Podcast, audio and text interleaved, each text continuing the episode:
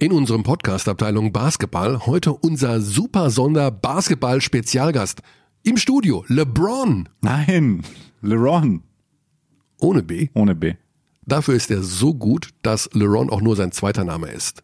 Derek Williams heute bei Abteilung Basketball.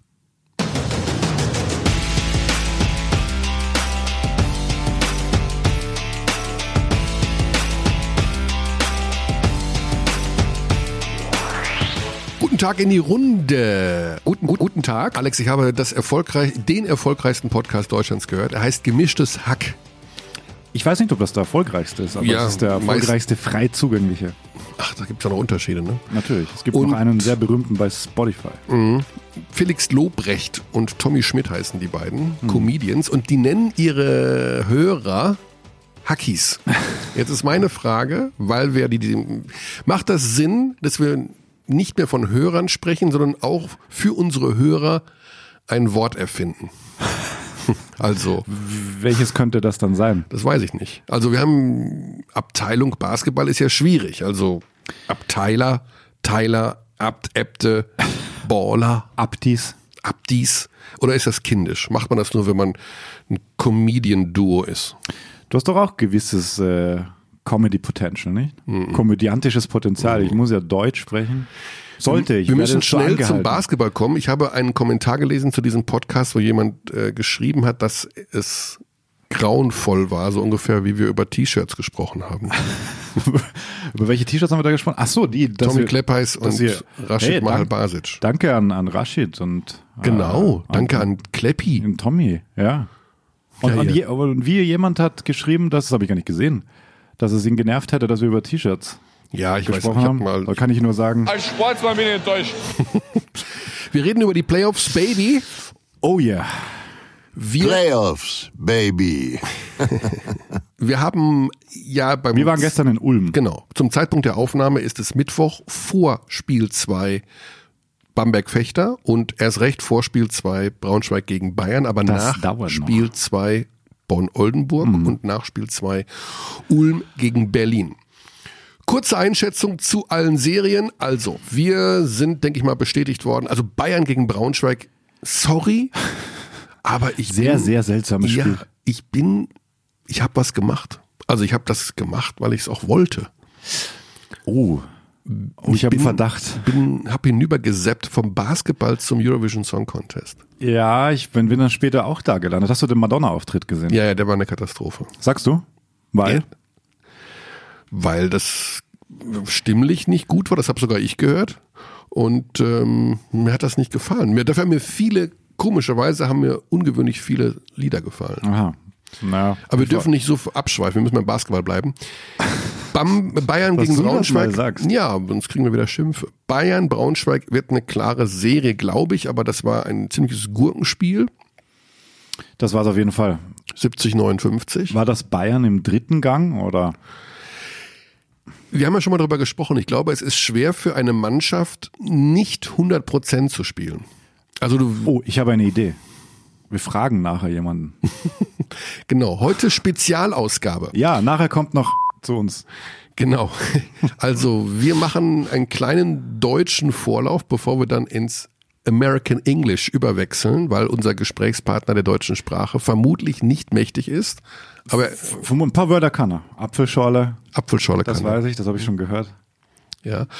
Wir Und können ja äh, fragen, was er gelernt hat mittlerweile. wir werden um gleich, wen handelt es sich denn? Ist es wirklich? wir werden gleich die die Abtis, die Äbte darauf vorbereiten, was auf sie zukommt, denn ich denke mal, so eine kleine Grundausstattung auf Deutsch, damit man weiß, worüber wir mit dem Herrn reden werden, können wir in unserem deutschen Vorspiel jetzt hier auch machen. Gut, also Bayern gegen Braunschweig würde ich mal sagen, ja, wir werden das auf diese Serie vielleicht mal eingehen, wenn sie zu Ende ist, würde ich sagen. Sie ist sportlich nicht die ganz große Herausforderung gerade. Die Braunschweiger haben sich reingehängt und haben versucht, glaube ich, so ein bisschen Zerstörer-Basketball ja, zu spielen. Ja, ja, ja. Aber Auch super Moral bewiesen. ja, Moral ist ganz weit oben. Also das ist eine, das ist eine Erfolgsgeschichte, was die Löwen Braunschweig in dieser Saison geschrieben haben. Definitiv. Und ich bin sehr gespannt, wie diese Geschichte weitergeht. Dennis Schröder war vor Ort. Ja. Auch im Audidom jetzt, gell? War im Also Audidom. war auch bei den letzten Hauptrundenspielen da. Genau. Also er ist ja auch Teilgesellschafter, wenn ich das richtig verstanden habe. Ja. Er, ich weiß die Prozentzahl nicht, aber ich glaube ein Viertel. Du wüsstest sie gern. Ja, weiß ich nicht. Nee. Ja, doch. also ähm, da bin ich gespannt, wie es weitergeht in der nächsten Saison mit neuem Trainer und ja, wie die Mannschaft, ob die zusammengehalten werden kann. Also speziell Lansdowne, Atherton, Kleppeis bleibt, das haben wissen wir. Ja. Schon eine gut-. Wäre cool, er Gute. Geschichte. Also Braunschweig, mich freut's einfach für diesen alten äh, Basketballstandort da oben, dass der am Leben bleibt. Die andere Serie, die für meinen Geschmack seit gestern durch ist, ist Alba Berlin gegen Ratio Farm Ulm. Das muss man wohl so sagen, ja. Auch Ähm, da kämpferische Leistung bemerkenswert. Muss, also Ulm war, war lang dabei. Ulm war natürlich ersatzgeschwächt. Ja, Kein ja. Pat Miller. Kein Miller. Dwayne Evans muss wohl ja, noch heftiger angeschlagen gewesen sein, als man das uns im Vorfeld gesagt hat. Da hieß es ja, der hat irgendwie Schnupfen, aber das Hm. war wohl doch noch ein bisschen mehr. Ähm, die Mannschaft hat sich komplett reingehängt. Boggy, gute erste Minuten. Ja, dann gab's Ballverluste z- hier und da. Die Mannschaft ist eben, also wenn du dagegen Alba Berlin siehst, dann siehst du ja den Unterschied zwischen einer gut funktionierenden Mannschaft und einer okay Mannschaft, sag ja. ich jetzt mal. Also der Ulm ist ja nicht eher, schlecht, eher aber Einzelspieler, sagen wir Ja. vielleicht mal so. Also es hat einfach nie geklickt. Jetzt am Ende der, der, der Hauptrunde hatte man das Gefühl, okay, es könnte was gehen. Mhm. Also ich hätte ihnen jetzt schon einen Sieg, einen Heimsieg zugetraut, nachdem das jetzt gestern nicht passiert ist. Wird es natürlich ganz schwer, weil in Berlin zu gewinnen, das ist ähm, pff, ein, quasi ein Ding der Unmöglichkeit. Wenn Berlin diese Form hat und es scheint jetzt auch so zu sein, dass die ähm, alle fit sind. Mehr oder weniger natürlich ausgenommen Siever, der hat nicht gespielt, aber Derek Walton Jr. ist jetzt plötzlich ja, die sie Geschichte. mit äh, Siva Verletzung, Walton und Hermannsson zwei Spieler, die die Eins sehr, sehr gut spielen Mhm. können, unterschiedlich interpretieren, aber das macht's ja noch besser, also im Grunde. Super Performance von Alba Berlin, also da ist, das ist so eine Partie, wo man ab und zu, also wenn ich jetzt nicht kommentieren müsste, würde ich es mir anschauen, zurücklehnen und mich einfach freuen, wie man Basketball gucken kann, so und schauen, spielen kann, was Berlin da macht. Ich sag mal mit einem Sternchen, wenn Sigma auf dem Feld ist. Es ist schon ein erheblicher Unterschied. Ja. Die Minuten ohne Sigma, natürlich tun sie sich da schwerer, aber es ist einfach bei jedem Spieler kommt mir vor, klar, wenn er auf dem Feld ist und dann geht der Ball natürlich auch zu ihm und er kann, er kann seine, oder ich habe ihn gestern wirklich aus nächster Nähe beobachten können und er macht ja mit Augenkontakt, schickt er ja seine Leute durch die Gegend. Ja. Das ist ja Wahnsinn. Diese nonverbale Kommunikation, die diese Unit dann da hat, wenn die da gemeinsam auf dem Feld stehen und auch diese Starting Five, die gestern gespielt hat, die dann wieder kam zu Beginn der zweiten Hälfte, das war schon beeindruckend, wie er die dirigiert. Also Ja, also top, wie das funktioniert bei Berlin, auch ohne Siva und ähm, bin sehr gespannt dann auf das Halbfinale, wahrscheinlich gegen Oldenburg. Also das ist auch Was eine Serie, die Serie 2-0 bringt, ja. steht und es gibt eine, wie ich finde, interessante Parallele zwischen Oldenburg und Berlin. Ich meine, der gelbe Trikots. der, der Lux Sigma von Oldenburg heißt, heißt äh, Rashid Mahal Basic, wenn man es irgendwie Wenn nimmt. irgendwie so, So würde ich es fast sagen. Bälleverteiler, wieder Triple-Double, wieder 12, 21, 15 und 10, glaube ich. irgendwie sowas Absurdes wieder. Also von der Spielweise her meine ich, ähm, beide, und das finde ich jetzt dieser Trend, über den wir in dieser Saison schon häufiger gesprochen haben, es geht Richtung Offensive. Oldenburg, Rashid ist natürlich größer, noch größer. ja, bei Oldenburg scoret auch wieder knapp 100, ja, ja. ja. Alba knapp 100. Also das wird ein schönes Shootout. Also da muss ich ganz offen sagen, nichts gegen Bonn und ich vielleicht kommen die auch noch mal zurück, keine Ahnung. Ich will die jetzt auch nicht zu sehr äh, zu früh beerdigen, aber natürlich hätte Oldenburg gegen Berlin einen gewissen Charme im Halbfinale. Absolut. Also da bin ich dann, also da wüsste ich auch gar nicht, wen ich picken sollte, Nee, weil Oldenburg in unmöglich. der Form mit dem Cummings, du hast Paulding, du Ja. hast äh, Mahal Basic, also drei Offensivwaffen. Dazu hast du einen Tada, der dir alles wegverteidigt. Natürlich Defensive schon das Problem bei Oldenburg. Also Ja. sie kassieren ja auch viel, auch jetzt äh, gegen Bonn wieder 87, wenn ich es richtig im Kopf Sie habe. kassieren schon einiges, aber ja, machen eben vorne auch wirklich beständig über 90, also Absolut. wirklich beständig.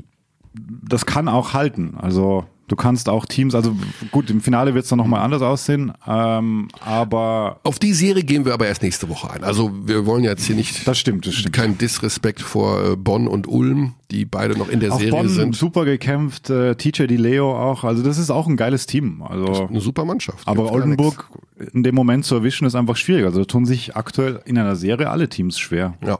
Also Was mit Fechter und Bamberg ist, das wissen wir nicht. Wenn dieser Podcast online geht, zu dieser Uhrzeit, also am Mittwochabend, recht spät, wird diese Partie 2 bereits gespielt sein. Ich Was? habe Mhm. Ja, genau. Prognostiziert, also ich, alle lieben Rasterfechter.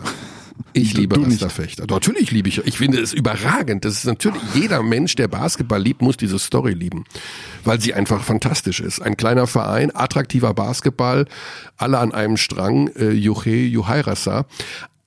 Ich glaube, dass sie in dieser Serie eins, sie führen 1-0, Standpunkt jetzt, kein Spiel mehr gewinnen werden. You are a hater. Nee, ich, aber sagen wir mal so, wenn das zutrifft, bin ich ein total geiler im Übrigen. Ne?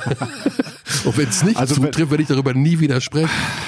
Weil Ich glaube meine, es nicht. Kannst, Ich glaube es nicht. Also- sie haben ja fast mit fünf Mann nur Ja, ja. gespielt. Ja. Also mal, sie haben jetzt offiziell sieben Hollands hat eingesetzt. durchgespielt, Ja. will dann noch den Eliup machen, ah, 20 Sekunden vor Ende noch Fast Break und dann noch äh, die, Kirsche auf die, wie sagt man das? Äh, Cherry on top? Kirsche auf die Spitze? Nee, Kirsche auf Kirsche auf die Torte. Heißt das so? Und Jedenfalls- fällt dabei hin und verletzt sich was und ich denke mir, das gibt's doch nicht, mach das nicht. der Physio hat gesagt, wir machen heute keine Humber. Ja, stimmt, das habe ich auch gelesen, total geil. Me- mega, oder? Ja, heute nicht, Nee, heute also besser nicht. Humber, mh, besser mal dehnen Ja. und äh, ab in die Kabine. Also ich glaube, das kann man nicht durchhalten. In, das ist das ganz große Problem. Also bei einen diesem Sieg holen Spielstil. sie auf jeden Fall noch, sage ich dir. Das, das Knackspiel wird, Wird- Spiel 3. Ja, das kann man so sagen. Ja. Definitiv. Also Aber dann spielen sie wieder zu Hause.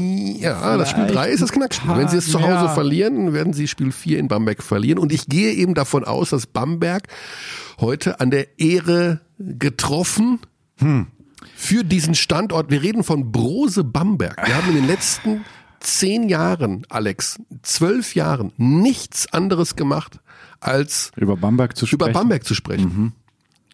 Und was kam dann? Reset-Knopf, Der, und der ist ja noch nicht mal richtig mehr, gedrückt. mehrfach. Also man muss ja wirklich schon. Reset, Reset, Reset, Reset-Knopf.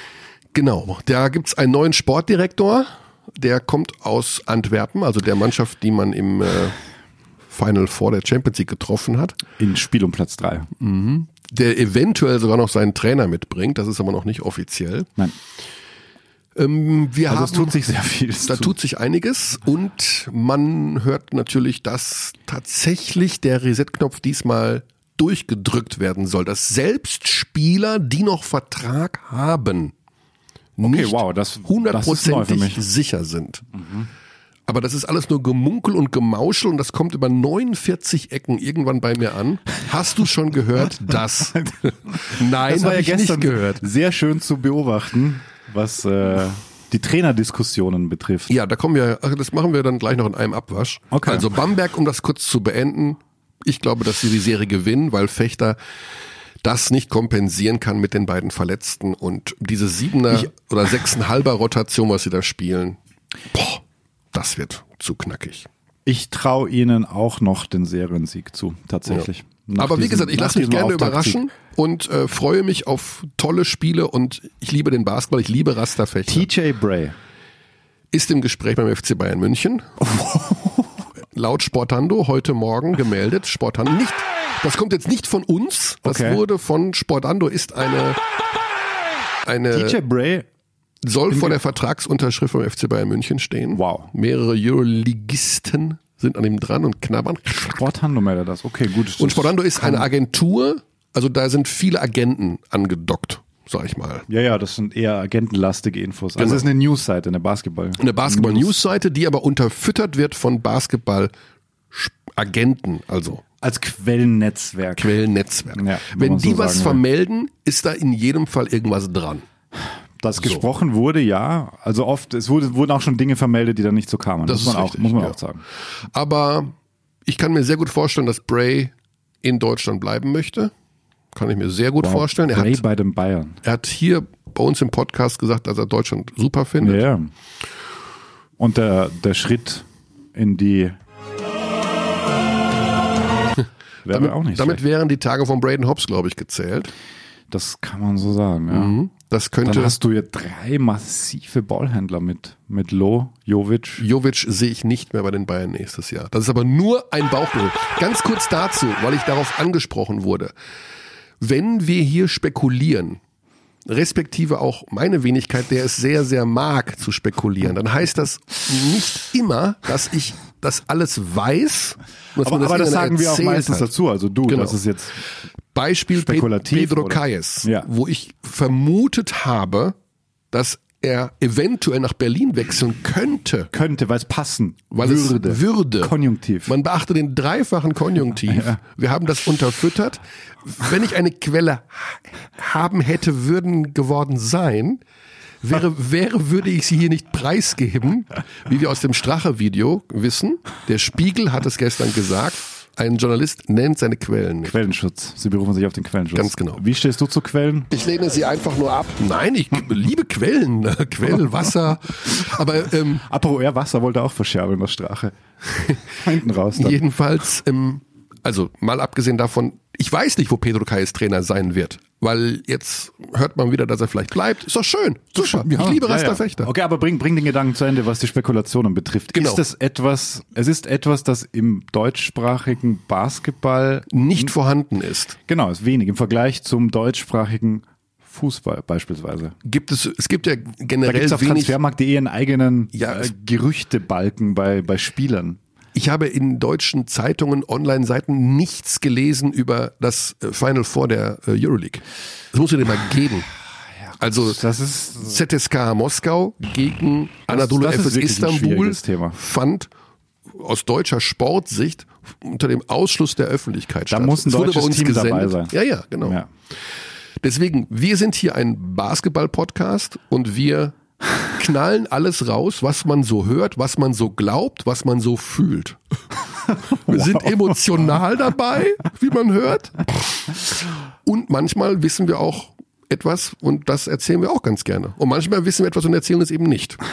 Das stimmt. Genau. Das stimmt. Thomas Pech zu Ratio Farm Ulm als neuer Trainer ist ein Gefühl unterfüttert von zwei Meinungen, die wir hier im Podcast abgespielt Genau. haben.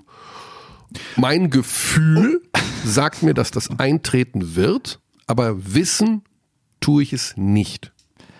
es Und es wurde uns versichert, dass auch noch nichts unterschrieben ist. Und das glaube ich auch. das, das Lustige war ja, dass wir gestern Beteiligte beider Teams getroffen haben. das ist korrekt. Im Vorfeld des Spiels, bei dem wir zugegen waren. Und also alleine die Körpersprache dahingehend zu interpretieren, wie sie dich auch anschauen und wie sie Gespräche eröffnen, Ja, man- weil es wird ja wahrgenommen und äh, aber es war ja nicht ungut auch, also Es ist, die Sache ist die, wenn ich irgendwo bin und unterhalte mich mit Menschen, dann weiß ich, ich werde oft, also man, es ist ja so, alle denken immer, ich bin Journalist und all, plauder alles aus, was man mir erzählt.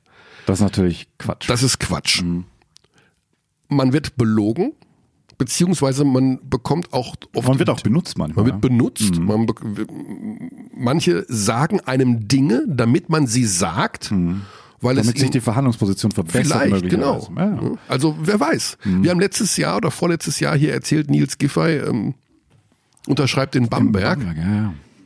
Der Kollege Giffey hat mal, ich glaube, stabile 50.000 Euro mehr deswegen bekommen im Jahr. Weiß ich nicht, Wow, vermute ich mal. hm, dann- Keine Ahnung. Dann also, hättest du beteiligt werden müssen. Nein, aber äh, wurscht, ist es ja auch egal. Jedenfalls, ihr Abdies da draußen könnt versichert, euch versichert sein, wir plaudern hier nicht einfach nur so blind und wild vor uns rum. Manchmal haben wir eine Meinung, manchmal ein Gefühl und manchmal auch Wissen. Und sehr oft macht es uns oder immer macht es uns Spaß, auch über Gerüchte zu sprechen, darüber zu philosophieren, weil das macht Sport ja auch so einmalig, dass du über Dinge diskutieren möchtest, dass du Mhm. ja das Verlangen hast, was wäre, wenn, so, was würde passieren, wenn Genau. Pedro Kayes zu Alba Berlin geht, wenn Thomas Pech zur Ratio Farmung geht, wie würde sich das System dort verändern? Ah, Ja. Und so machst du ja auch Inhalt. Was haben wir immer gesagt in Frankfurt? Wir glauben, Gordon Herbert geht für ein Jahr zur kanadischen Nationalmannschaft und kommt dann wieder. bumm, Neuer Trainer herzlich Frankfurt. willkommen. Sebastian Gleim, alles Gute für die einjährige Arbeit in Frankfurt. Das ist derjenige, der die Lücke für das eine Jahr ausfüllt. Es Ja. wird genauso passieren, wie wir es hier vermutet haben, ohne es gewusst zu haben. Also, ja. Edge Badge. so, Jetzt geht's los! Genau, gleich- Jetzt geht's los! gleich kommt unser Spezialgast. Es wird LeRon sein. Oh, genau, Leron on a B. Das ist ganz geile Trivia. Das also. ist ganz geile Trivia. ja, aber genau. ich weiß sie leider. Ja, Ich habe auch überlegt, ob ich sie dich fragen soll. warum er nicht LeBron heißt. Ne? Zweitname einfach nur als aus dem Kopf raus. Ach so, Unseres Gastes Namens. Nein, wir, wir müssen ja jetzt sagen, wir wollen ja jetzt schon vorbereiten, dass er gleich da ist. Ja. Also, wir haben gleich hier im Studio und jetzt äh, ganz kurz, bevor jetzt irgendwelche Hater kommen und sagen, ein Bayern-Spieler im Studio. Dieses Studio befindet sich in Bayern und zwar relativ nah am Spiel und ähm, Und du hast halt besseren Zugang als Mitglied auch. ich bin nicht Mitglied des FC Bayern München. Boah, Alex, das setzt nicht sowas in die. Welt. Setzt Wir das, lieben Gerüchte. Ja, aber das ist kein Gerücht, das ist äh, Verleumdung. Also, der FC Bayern München, die Abteilung Basketball ist, also in dem Fall wirklich die Abteilung Basketball, nicht weit von diesem Studio entfernt. Wer uns hier besuchen möchte in diesem Studio, Ist auch von anderen. Vereinen, ist eingeladen. Ob Oh. Paulding, Ist das aus, jetzt- ah, nee, ah. Paulding war ja schon da, aber jetzt be- persönlicher Besuch im Persönlicher Studio. Besuch. Sind wir natürlich offen Was für ist- alle. Aha. Ja, Weil wir natürlich jetzt Danilo Bartel schon hier hatten. klar. Äh, Als Final-MVP, also uns kommt natürlich auch zugute, dass das Basketballprojekt des FC Bayern München relativ erfolgreich war in den letzten Genau. Monaten und Jahren. Aber ich weiß, wie schnell man in diese Ecke gerückt wird, dass man irgendwie dem Verein irgendwie, ja, hm, wie auch immer, ist egal. Ich versuche mich schon zu rechtfertigen, bevor irgendwas passiert ist. Grauenvoll. Monster unterm Bett. Nein, also Derek Williams kommt gleich. Ja, freue ich mich, freue ich mich sehr. Wir werden das natürlich auf Englisch führen, dieses Gespräch. Logischerweise. Hm. Mm, Wir werden ein paar Themen anschneiden, um vielleicht den, soll ich echt Abdies jetzt sagen oder ist das Quatsch? Mich schüttelt es ein bisschen jedes Mal, wenn das den gemacht Hörern ähm, hast. Äbte. Äbte. Naja, sagen, aber bitte, bitte Vorschläge schicken an abteilungbasketball.gmail.com und auch weiterhin bitte äh, Thesen, Themen. Natürlich behandeln wir nicht immer, wir lesen alles, Mhm. das definitiv. Ähm, also auch Sprachnachrichten oder auch Mails an abteilungbasketball.gmail.com. Genau, also um einen kleinen Oder Faden, als Studiogast. einen kleinen Faden schon mal vorzugeben auf Deutsch, wie was wir mit Derek Williams vorhaben. Mhm. Er ist ja die Nummer zwei im Draft gewesen, in der 2011. NBA 2011 Hinter Kyrie, hinter Kyrie, ja, aber vor. bis ich hier mal einen Gedanken zu Ende führen kann. Weil du vor Trivia schon wieder, der Sabber läuft dir ja aus dem Mund, weil du jetzt von 1 bis 15 den NBA Draft 2011 durchgehen willst. Natürlich, da waren, Ja, da waren einige bei. da waren einige dabei, ja. Wesley, Clay Thompson, Das war der Wesley-Jahrgang, ja. Genau. So. Es geht immer darum, Derek Williams hat das ja in der NBA zu, ja, hat da einige Jahre gespielt, aber war natürlich jetzt nicht der populärste Spieler, wie man das eventuell erwarten könnte, wenn jemand an Nummer zwei gedraftet wurde. Und vor diesem Hintergrund ist im Grunde seine Karriere verlaufen. Ja. Sehr Das hol, holprig, kann man sagen. Genau, also er ist nicht in Teams. diesem Scheinwerferlicht, wie jetzt zum Beispiel, also jetzt schon ein, ein, ein Zion Williamson steht als Nummer Ja, eins Draft. wobei du gar nicht weißt, was daraus wird. Genau, also ja. oder wie überhaupt die letzten Jahre die Stars alle da abgefeiert wurden. Er war quasi immer so ein bisschen unter dem Radar und das soll so ein bisschen, also wenn wir mit ihm sprechen, werden wir genau auch über diese Rolle reden, warum er dann aus der NBA nach China, von China nach München, Mhm. jetzt beim FC Bayern Und wie es möglicherweise weitergeht. Und wie es eventuell weitergeht und Ja. so weiter und so fort. Also, das soll so ein bisschen die Struktur sein als kleiner Leitfaden, ähm, dass er, wie es ihn hierhin verschlagen hat und wie er als, äh, wir werden im Anfang mit dem Begriff Outlier konfrontieren. Das würde ich gerne im Vorfeld schon auf Deutsch übersetzen, damit da kein Missverständnis Mhm. aufkommt. Das klingt so ein bisschen wie Außenseiter, aber das stimmt nicht, sondern er ist eher so ein Sonderfall. Also, Mhm. One das- of a kind. ja, genau, dass er eben als ein, ein Weil er halt alles auch ein bisschen kann. Also das Genau. Und seine Geschichte Und seine Geschichte, ja genau, dass er, dass von er, der Highschool Ja. übers College in die NBA war schon eine andere. Hm. Also auf der Highschool war er schon, der war auf einer totalen Mini-Highschool. Also das war ein totales La Mirada heißt die so? La Mirada heißt das Ding. Also Kalifornien. keine Ahnung, hat irgend so eine kleine Klitsche vor dem Hintergrund, dass seine Mutter ihm gesagt hat, keine Sorge, wenn du gut spielst, die werden dich schon finden. Auch Ja. das werden wir gleich mit ihm besprechen. Das ist ja super spannend. Ähm, und das sollte ein bisschen der Hintergrund sein für diejenigen, die vielleicht es gerne hören und ja, wenn man auf Englisch etwas hört und dann noch wir als Nicht-Muttersprachler, ist es wahrscheinlich auch relativ anstrengend, uns äh, die ganze Zeit zuzuhören, aber deswegen wollte ich so einen kleinen Richt Leitfaden mitgeben, damit man weiß, was wir da in etwa vorhaben. Vielleicht reden wir auch einfach nur äh, eine Stunde über LeBron James, was ich nicht glaube. Glaube ich auch nicht. Darf ich dir noch soll ich eine ganz schnelle Trivia machen zum Draft? Mach, dann hast du es hinter dir. Habe ich aber auch erst jetzt gesehen. Wer wurde an 15. Stelle gedraftet, hat letzte Nacht Eastern Conference Finals gespielt und wurde von den Indiana Pacers gepickt. Und ist schon NBA Champion geworden. Er ist nicht bei den Pacers geblieben. Also einer von Milwaukee, der eine von Toronto logischerweise. Genau. Er ist nicht bei den Pacers geblieben und war 15. Pick im 2011er Draft. Das mit den Pacers hätte ich nämlich nicht Weiß auf dem Schirm gehabt. San Diego State College. Früher Spurs. Ich weiß es jetzt nicht. Kawhi Leonard. Kawhi Leonard war 15? Ja, ja, ja, ja. Das, äh, da war, wurde erst an 15. Stelle gedraftet und dann, dann noch von den, uh, jetzt kriegen wir dann, jetzt sind sie da. Jetzt sind sie da sind und dann da. sagen wir Hallo zu LeBron ohne B. Welcome to your podcast. LeBron.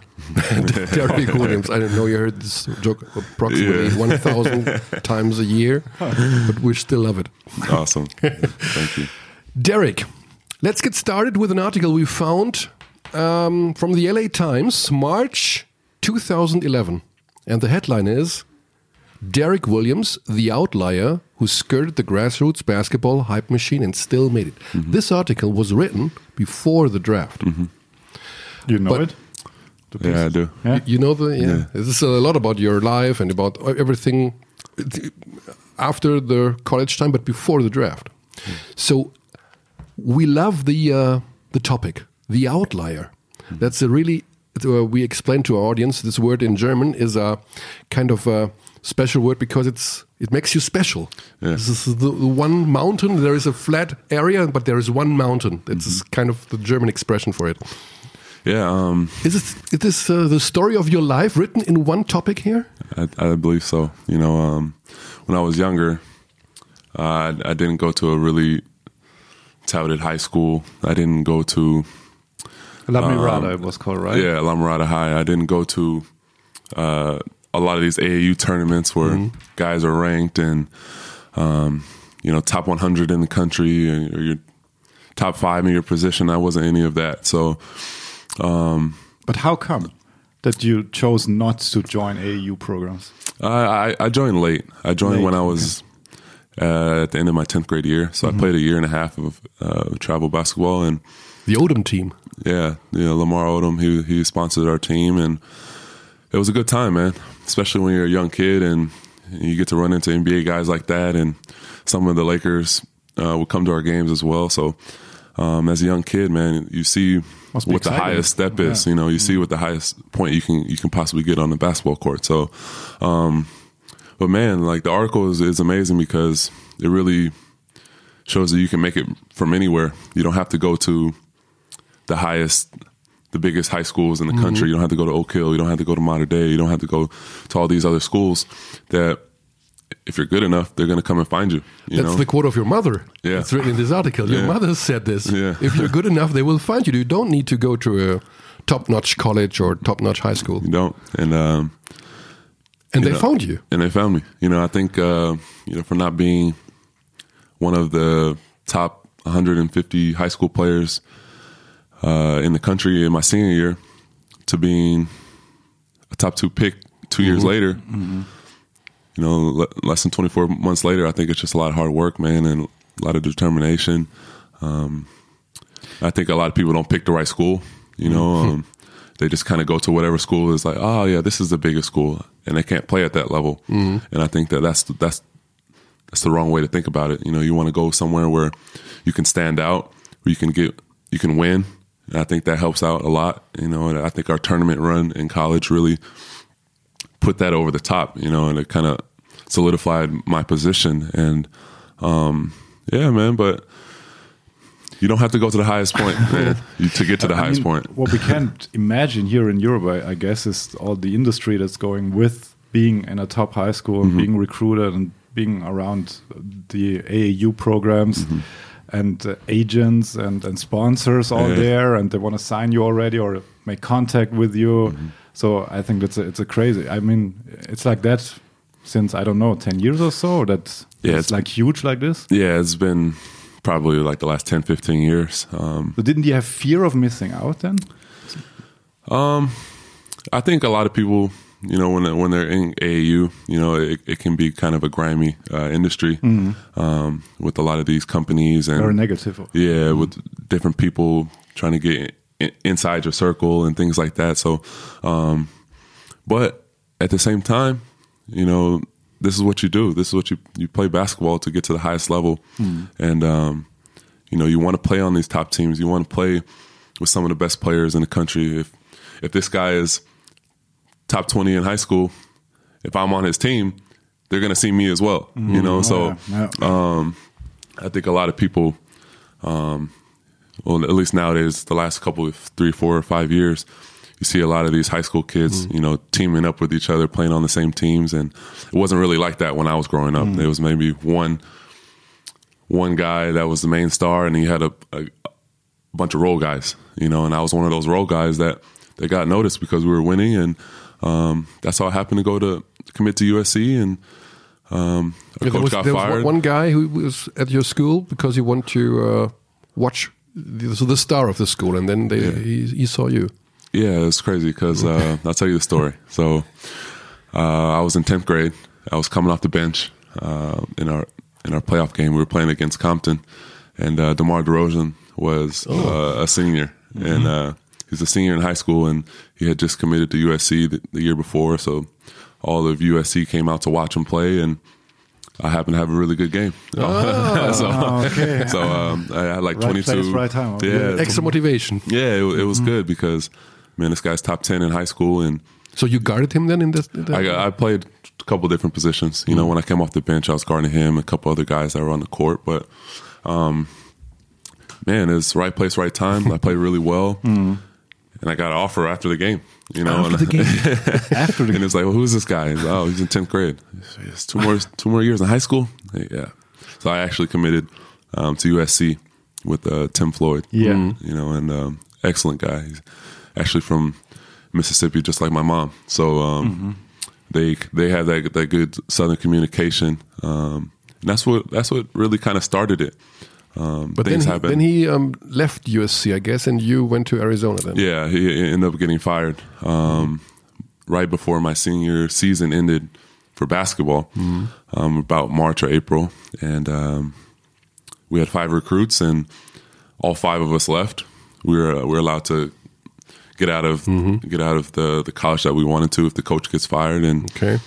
I ended up choosing Arizona with two of my other teammates that was supposed to play with me at uh, um, Okay. at a USC, and actually one of them was Lamont Jones. Yeah, from from Ludwigsburg. Ludwigsburg. Yeah, Yeah, yeah, yeah. So it's always good to see him.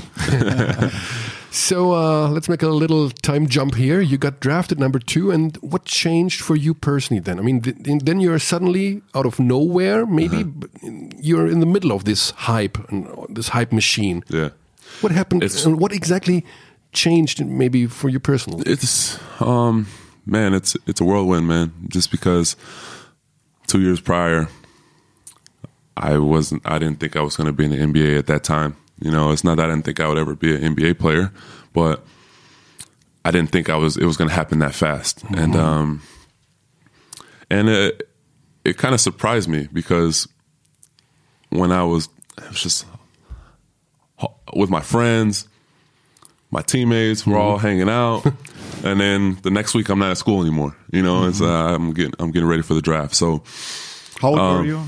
I was uh, 20. I was 19 when I my birthday is actually in three days. Yeah. yeah. So I, I had just turned 20 three weeks before the draft. So um, Pretty young. yeah, I was pretty young. And you suddenly know. you have a lot of new friends then, a lot of new friends. You know, and I think that uh, yeah, that's And old that's friends uh, saying hello again. old friends as I told you you made it.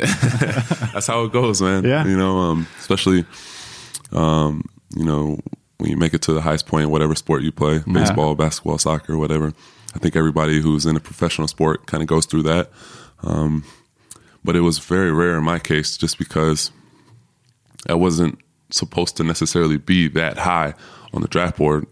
And not only that fast, but I don't think, I still don't even believe it sometimes, you know. Um, When you see the ranking today, you see all the guys that were drafted: Klay Thompson, Kawhi yeah, it's, Leonard. it's it's unbelievable because um, I played Klay Thompson in college, and he went to a smaller school, um, in Washington State, and if he goes to Duke, North Carolina, Yeah, true. Florida, wh- whatever school you can name, Texas, he gets drafted top 5 and I think that um, Especially this year because it was uh, like a, a stranger year, Yeah. uh, prospect wise. Yeah, was- many Europeans in the first round. a lot of Europeans, and I Yeah. think that kind of threw it off a little bit Mm-hmm. because um, you know you have Vesely, Valanciunas, Kanter. Kanter, and uh, Kanter didn't play at all Yeah. um, in college. I guess he got suspended or something, but Bismack Biyombo had. Yeah. Bismack, yeah, it was Jimmer a, Fredette also this year. Yeah. Kemba, Jimmer Mm-hmm. Fredette, Brandon Knight, Kawhi, and I think that was the biggest surprise to me because I also played Kawhi in college, and Mm-hmm. um, I don't think anybody th- thought he was going to be as good as he is right Mm-hmm. now. He couldn't shoot then. No, no. He just he would rebound, rebound, rebound, play good defense, and Uh, it was just easy for him to get like 13 points and 10 rebounds, Yeah. and it was off off of like putbacks and Yeah. things like that. So I don't think anybody really knew how good he could be, but um, wh- whenever you're on the court and you're playing against some of these guys, Klay and Jimmer.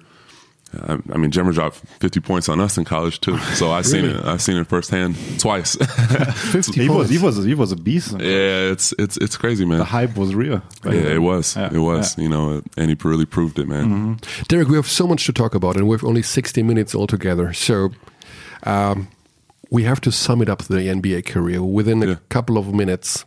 How would you how would you sum it up for yourself? All the years. What can you give us a little inside view? What happened in the first year, the second, and until the I, I mean, interestingly, or you get picked by Minnesota. Mm-hmm. So the situation can you can you describe the situation there because it all started there? Maybe we can sum it up from there because the, the situation in Minnesota was kind of special in this year. Yeah, it was. Um, it really didn't make sense. Yes, you know, um, when I was. Uh, I remember talking with my agent at the time, uh, Pelinka, which is the, Oh, the Lakers no, the GM, Lakers GM now. and we were actually trying to get me moved to the third pick because Minnesota had already had fours. Yeah. They already had Kevin Love, Michael Beasley, Anthony Randolph, and myself Yeah. when they picked me. So we had four fours Yeah. with only 48 minutes. And, uh, and one basketball? and one, yeah, and we had a really we had a really good team, man. Um, but at that time, we were trying to get moved to the third pick, and Minnesota was like, "We're taking the best available player, and that's you." After they pick Kyrie, we're no matter what, we're going to pick you. So, I think from the jump, it was kind of it wasn't the right pick. It wasn't the right situation, and I think that uh, over the years, you know, it, it did help me out that you know Kevin Love actually did get hurt in his my second year. Yeah. and I started like sixty five games. Yeah. and that really really helped me kind of get the ball rolling.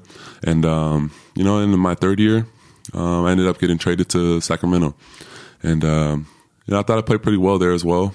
Um, we also traded for Rudy Gay and kind of messed up my minutes a little bit here and there, but But also lottery team to this time, Sacramento. yeah, was Minnesota Uh, tough- and Sacramento. too, yeah. they were the two worst organizations my um, from mid two thousands Yeah. to now. You know, and we didn't really get a lot of wins. People tend to forget that that Sacramento was not the best place to play for, uh, organization. It wasn't. It wasn't Yeah. ran. It wasn't ran right. Um, and uh, yeah, so I finished off my rookie season with uh, my my rookie deal with Sacramento, and uh, I ended up signing uh, with the Knicks, a two year deal with the Knicks, and that was a big that was that was big for me because Phil Jackson was the GM, and whenever Phil Jackson calls, whenever. You're like, wow! Like I grew up like watching this guy like on the court. My were- you Lakers, were a and- Lakers fan, Yeah, yeah. Mm-hmm. the- the growing up after he was with the Bulls, it's like, wow! Like Phil Jackson, I know He's the, whatever he says, was I, the coach. am yeah. going to be there. Mm. Like, and he's like, oh, the Knicks called. They want to sign. you. I say, cool, I'll sign. There. No matter, Feels it, yeah. no matter what the contract is. Yeah, and uh, that was that was a big point for me because he had a lot of insight for me. He had a lot of a lot of different things to say. Um, Was he there all the time? Because the rumors were that he wasn't working that much. He- you he can be was- honest now. Phil, he actually was there, and a lot of the times he would Was be he on the court. Uh, oh, He would he would have his big high chair because his back During and like practice. his, Yeah, his yeah, back, and he would sit there. Yeah. he, He would sit there on the court. yeah, he those wants. songs.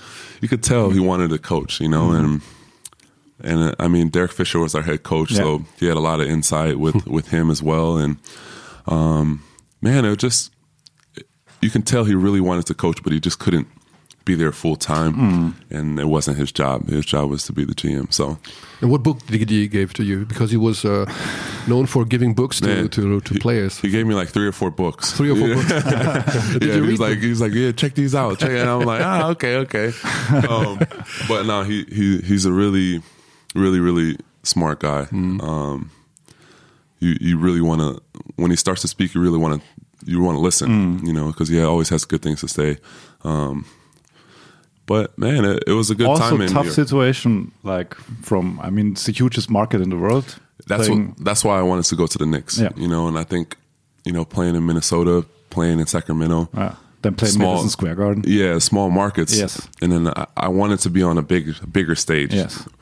And it was the Knicks, man. I think that Knicks are the regardless, regardless if they win ten games, it's gonna it's gonna be packed. Yeah. They're gonna be cheering. I mean, unless you're losing by 20, 30 points, and then they're gonna boo. But but it was good that we didn't necessarily. Yeah, we lost games, but we were competitive, and that that was the difference. And I think the fans really appreciated that.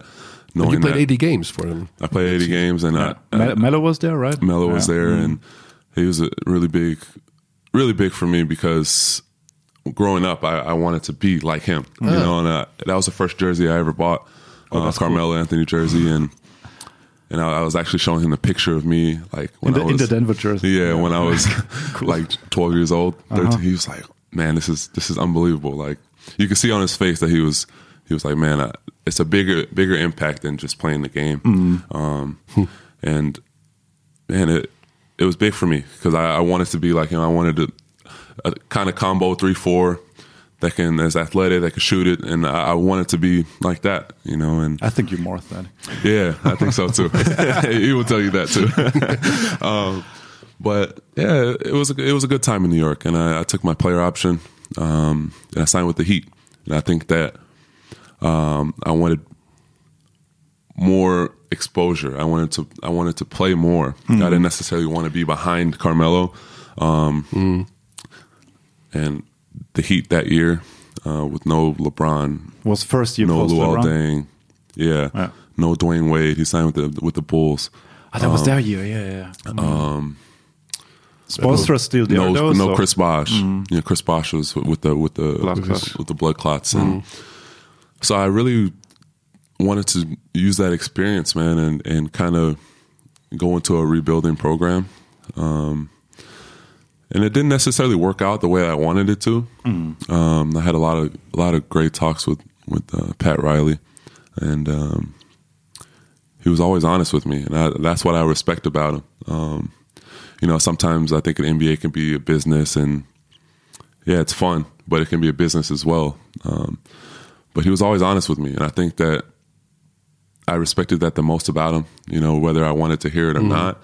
Um, and I think that's why he granted my my release so early. I was asking him for my release from the Heat um, because I wanted to play, and I didn't care where it was. I just wanted to play, and I, I didn't want to.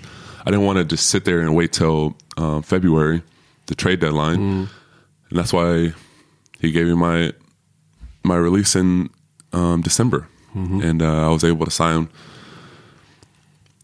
Uh, my, uh, still, again, Pelinka was my agent, and he's like, "Hey, Denver wants you, the Nets want you, and the Cavs want you." and I was like, Okay. okay, I'm going to the Cavs. he's like, I don't know. He's like, okay, but the other two teams, they want to sign you for the end of the season. Yeah. And the Cavs are only offering you a 10 day. I said, I don't care. I want to go to the Cavs. I'll prove myself again. And um, that's how I've always been, man. It had nothing to do about the security. I just wanted to play. And I sent- ended up signing a 10 day with the Cavs. And I signed another 10 day. And then they ended up signing me for the rest of the season. So, and we ended up going to the finals that year. So I think that was the biggest thing. You know, And you got your minutes too. and I got my minutes. Mm-hmm. And I think not only did I get minutes, I got minutes on the arguably the best team in the league at Yeah, the time. yeah. You know, and we had Kyrie, Kevin Love, Bron, Iman Shumpert, Thompson. Thompson. Like we, we had a really, really solid team. And uh, I think we proved that, especially in the East. We just ran into a better team. And I think The one better. the one better team that could beat us, you know. and I think everybody is noticing that now over the last five years that hey, they're for the Cavs to even get one of those victories against them, I think that's that's a plus. So, And when you watch NBA games today, where does your heart belong then? ooh, I'm a Laker. I'm a Laker. I'm a Laker fan. although you don't know where uh, who is going to play on the team next year, maybe. He can still LeBron, text Pelinka. But if LeBron is call, would call you right now in this moment Mm-hmm. and would say, "Derrick, join us next year," but I'm not sure if you're going to play, but you'll be on the team, you would follow the lead. Uh, I'll have to have a long talk with that. I have to. I want to play, and I think Yeah, that's my that was my decision why I came here. You know, and uh, I didn't want to be in a position to where I'm I'm just kind of here and there, like kind of here and there. I wanted to really prove myself again. So you, after the Cleveland uh, contract, you waited a couple of months. Nobody. What happened then until After you Cleveland? after Cleveland, and then you went to China? For, I went to China. Yeah, I was I was a there free agent. five six months between this Yeah, uh, situation. yeah. So it, the season ended in in June. June. Free agency starts in July. Uh, waited in August, September, November, and then still nothing.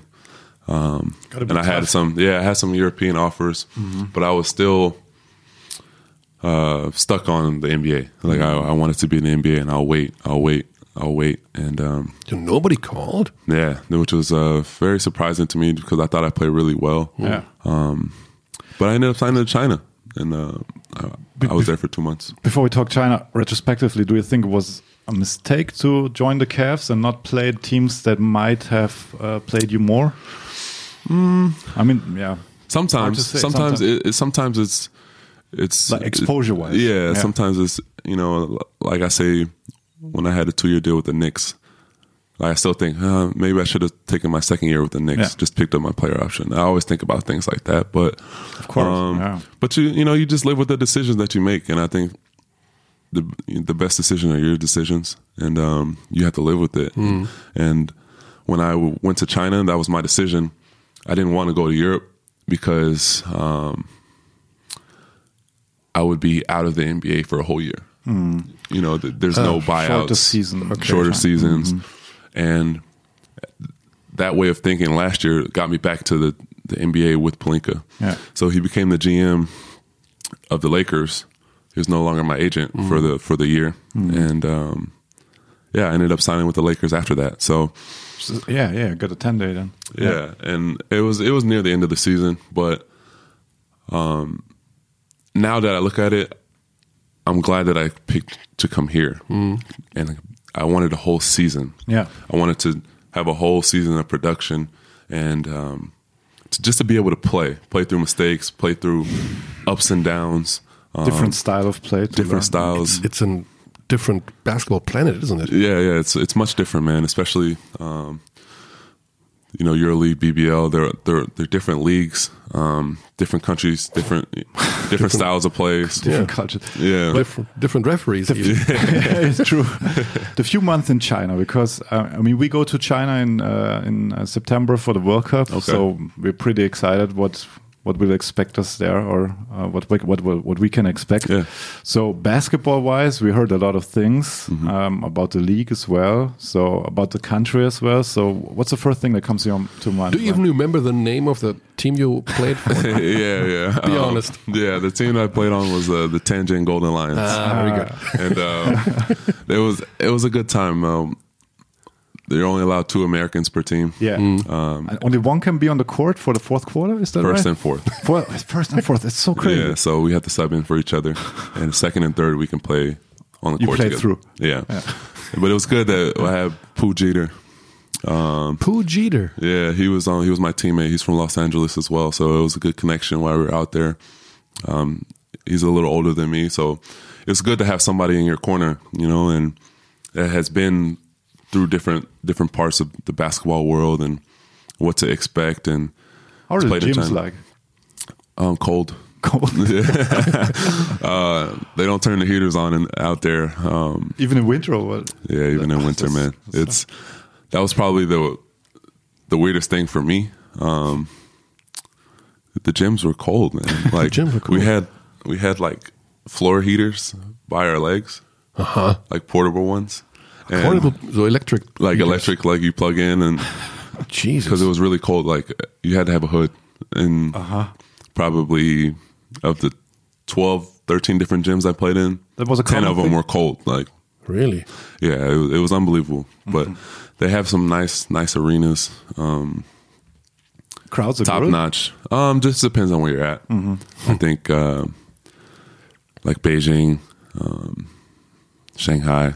You know, I think if you're on those teams, it's obviously there's more English, but I think that they they understand basketball a little bit more Yeah. in certain certain cities. Um, but now overall, man, the, the China experience was different. It's different than what um, I'd ever experienced, but it was it's a good chapter in in this book that I have, man. Uh, The outlier. Remember, the outlier, You're yeah. the outlier. you have to you have to go through things that you don't want to do sometimes, Mm-hmm. you know. And I think everybody goes through that, no matter what profession you're in. Um, you have those days where you're like, man, we got to do this, we got to do that. Mm-hmm. Yeah, you have to, man. And I think not everybody has the just has that golden ticket to just kind of do whatever they want to do, and you know, and When you decided to play in Europe, then, Yeah. um, I guess you had a couple of offers then. Mm-hmm. Why do you decide to play for Bayern Munich then? And uh, did you ever heard of the franchise? Because it, obviously it was it is one of the most popular Yeah. soccer clubs in the whole world. So did you ever heard of the The brand. I heard of the brand. Yeah, I heard um, back at home. I think you know soccer is not our our most marketable sport in the states, but um, we still know all all of these teams: Bayern, Real Madrid, Barcelona. Everybody in the states knows these select team. So before, I didn't know anything about the basketball. I just knew, okay, if their soccer team is top notch, I know their basketball. I just signed. It's kind of like I did with the Knicks, you know, and with no let me look at the roster, let me look at this or this. At this at this point in time, when Bayern called me, uh, I wanted to sign. to sign because they play Euroleague as well? That was Yeah, one of the that was- that main was- reasons, I guess. That was the main thing, and I think um, you know at, at first when I had a couple other European offers, um, half of them were in the EuroLeague and the other half were in the Euro Cup. So I Okay. au- automatically eliminated the Euro Cup teams. More more east maybe than Yeah, yeah, yeah. And I, I, I didn't want to play in the Euro Cup, and it's not anything that's bad about it. I just wanted to play at the highest level, Yeah. and um, really prove myself again. And Did Did you do some research? Like how how's the style of play? Did you watch some video? EuroLeague. Or did you prefer Germany uh, before Russia or what? what I mean, Yeah, country wise, good. good yeah, question. like it, you look at all these countries there, especially in the EuroLeague, um, and I think the only other one that had like great weather was Spain. so it was like Spain or Greece, you know. and Spain I- or Greece? Yeah. And I think that if you, besides those, everything is going to be either snow or rain. Yeah. So I, I, I immediately got that out of my head. Like it wasn't like the deciding factor. Yeah. Um, Okay. Just because playing in Minnesota Tough, It was, toughens you up. yeah, yeah, it's, it's cold out there, man. So I know a guy who played hockey there. He told me. About, yeah, it's freezing. yeah, it's freezing. It's like Russia. Yeah, it is. Um, but you know, I I don't think that had any deciding factor. I think in me just wanting to play, and I knew that this team was young, um, and I think it it reminds me of this article that you that you just showed me um, a few minutes ago that you don't have to go to the biggest teams. You don't have to go to Panathinaikos. You don't have to go to CSKA. You don't have to go to these teams to get noticed. And um, but I do know about Europe is they value team basketball. They value winning a lot more than individual stats. Um, you know, sometimes in the NBA, people get carried away with, oh, this guy averaged, you know, 25, 26 points a game. So how many games did they win? Yeah, good Your stats on a bad team guy. Yeah, yeah. And it's like, we're, we're a little bit surprised about the intensity of uh, the basketball games here in Germany and in the EuroLeague as well, because every game is like it's the last game on the planet. Like they really fight for Yeah. the win and fight for everything. Yeah, and, um, that that also kind of surprised me a little bit. You know, my first game was against Panathinaikos at home. Yeah. and Yeah, it was like a playoff F, game. You skipped the F as well. yeah, the FS Oh, game I didn't play, and that, uh, that was a beat up. yeah, it wasn't too good of a showing for us. But I, I give us our, our guys a lot of credit, man. I think that was the only game that we were out of, which was our very first game. Other than that, we were in a lot of these games, you know, and um, but the it's the intensity. I think that's it. Really does fit the style of play that I I like to play. Um, just aggressive um, intensity. Um, it really reminds me of like these playoff games, and when you have these big teams playing against each other, it's like, okay, like we got to come ready to play today, and that, that's what I like about it. Every game is like a last game. Tell us something about your impressions of the first weeks you uh, with the team. I mean, this has to be a completely new situation. You have uh, and there was a new coach who was kind of a rookie coach concerned to in his international experience. There were many players he from coached Red Star. he coached Red Star, Yeah. but never outside of the former Yugoslavia. yeah, yeah. Um, give us your, your impressions of the first weeks. Do you, what do you what do you feel there? What what what was your impression? Is this the right team? Is it the right city? Is this did I do anything wrong here, or was it the right decision? Culture shock, maybe. Yeah, it was a little bit of a culture shock. Um, but at the same time, it was good because a lot of people speak English, you know, and uh, I think that helps a lot. Um, he's a good coach, man. Coach, he, he knows he knows what he's talking about. Um, he can he really he really challenges you. You know, he really really challenges his players to to to bring out what they can really bring out. And I think that sometimes you don't get coaches like that. You don't get coaches that they're just like, ah, like, yeah, we'll leave him alone. Like, we'll do this, we'll do this. And he's on me more than anybody on the team. But Derrick, Derrick, in practice. uh, the first time you see, the first time you said to you, and Derrick, uh, you will come off the bench. You were like, "Come are you kidding me? I'm Good point. Good point. I want to play basketball. I'm like coming off the bench here. you know, um, people always ask me that. You know, it's like, well, why aren't you starting? And it's like, I, I don't have to start. You know, and I, and that's okay with me. Yeah, I think a lot of people would be like, oh, well, the individual accolades and all this. They looking at starters, and but that's okay. Like, I, I'm not, I'm not upset about that. Personally, as a professional athlete, maybe because of course Of there's course. an ego too. Yeah, of course. You know, you you, you want to start. You Yeah. know, I think that. Yeah, in the back of my mind, I'm like, yeah, I want to start, especially some of these bigger games. Like, Hmm. I want to, I want to make sure that we get off to Yeah, a good start. yeah, yeah. You know, and um, yeah, but at the same time, it's okay, man. It's, it's yeah, it's, it's coach's decision. You know, we have a really good player with Danilo. Um, he can really do different things on the court. Hmm. Um, he could shoot the three. He could play multiple positions. Um, he's a really he's a Don't really rank big him too high. We want him to stay in Europe and in Germany. he's he's a really good player, man. And I think people are are starting to see that now. Yeah. Um, You know, I think that Great we've had great we yeah we've had great battles this year, especially in practice. We're getting each other ready for the games, and I think you know sometimes I'm I'm at a position and I'm having to guard bigger guys. Danilo's a little bit bigger than me, Yeah. um, and he's more of a post player, so. Yeah. that that also helps my defense out. And him having to guard me in practice, I think that helps his defense out as well too. He's getting um, different looks um, than what he's used to. You know, I think he's not used to people shooting fadeaways, even though he's even though he's six ten. Now he's I'm shooting fadeaways over him, and he's he's defending me really well in practice, man. I, I give him a lot of credit, um, but it has it has nothing to do with. uh, Who's going to start? Who's not going to start? This, I mean, I probably started like three or four games this year, Yeah. but Yeah. When he was injured. yeah, it's like, but it's. I don't think we, us both, we we never, we never sat down and he never was like, "Hey, do you want to start? Do you want to?" That's that's not why I'm here. I mean, it's still, You still know, competition. It's a competition within the team too. Yeah, it's like yeah, we're going to practice Mm. in this competition, but um, just like this Friday, Mm. you know, we have a game and we're on the same team, but in practice we're not on the same team. So, um, you know, that's the mindset you have to have, and um, that's the only way to get better. Mm. And I think throughout this whole year, we've been challenging each other um, to. to Continue to get better and better as the season gets on. If you sum it up this year, I mean, your first season in Europe is almost in the books. Um, is it uh, the way you expected it from everything? The way, the competition, the, the traveling, the everything.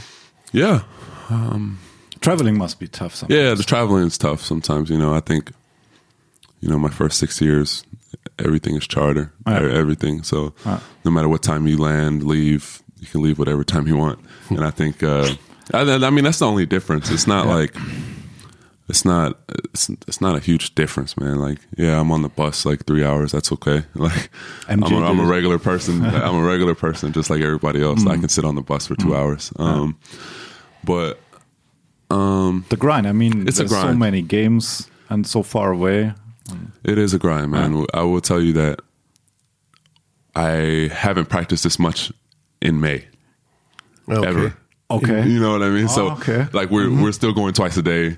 Okay. It's it's it's a grind. It's a uh, grind like every day, every day, every boom, boom, boom. Yeah.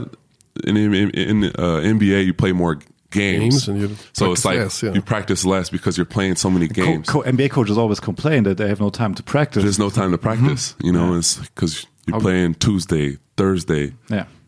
Sunday, Monday. Sunday, Monday, back to back. Yeah. You know, Yeah. and it's mm-hmm. like four games a week, and it's mm-hmm. like when can you really practice for an hour and a half, two hours? Also grow together as a team, as we have seen You know. with Boston this season. So that might yeah, and had it, their problems. you need. I think that's that's been the best thing is you know whenever we have struggled, um, we've came back into the gym and just really prepared and, and fixed out the kinks that were that were getting us losses. You know, um, I think we had like a we lost three out of four earlier in the on in the year. Uh, not early, but we lost to Vechta. We lost to Oldenburg. yeah, uh, Oldenburg. I think we we lost a EuroLeague game in between there. So Yeah. we lost three out of four or four out of five, and I think that was the point where I came into the locker room and it's like we aren't as good as we think we are, you know. And I think maybe the EuroLeague kind of got us, you know, over our heads a little bit, and then we sometimes we came into these games, uh, we, can just walk in here and win, and we're not good enough to do that, regardless of which team we play. Um, so we have to continue to keep getting better, and um, you know that's that's that's the best. That's been the best thing. I think it's just kind of going back to.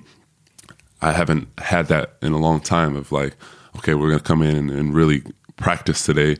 And It's already halfway through the season, three fourths of the season done. Um, you don't really get that in the NBA. There's so many games you can't really get back to the basics. Interesting. When when we talk to our German players who play in the NBA, for example, uh, Daniel Theis or Paul Zipser, um, they say the chemistry is completely different in the NBA. It's more, you know, everybody does his own Individual, thing, individual thing, and here it's more, you know, let's go bowling, let's do stuff stuff like that. Um, Let's go Oktoberfest. If you compare, by the way, have you been to Oktoberfest uh, last That, year? that was the first week. yeah, that I that got was, here. that's when, it, it was the first week you got. It was here. like the third day. Like I, I got here and You're then kidding. it started like that week. So More that was, cliches, not possible. that was that was that was a good um, So team that- bonding. That was the reason you signed.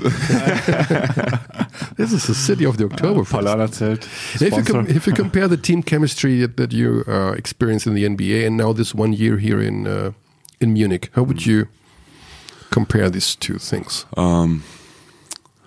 this is really like team bonding out here. I think we're with each other so much more than our families. You know, especially we're seeing each other five, six hours every single day, Every day. every day. You know, um, sometimes even more than that, especially when we're on the road.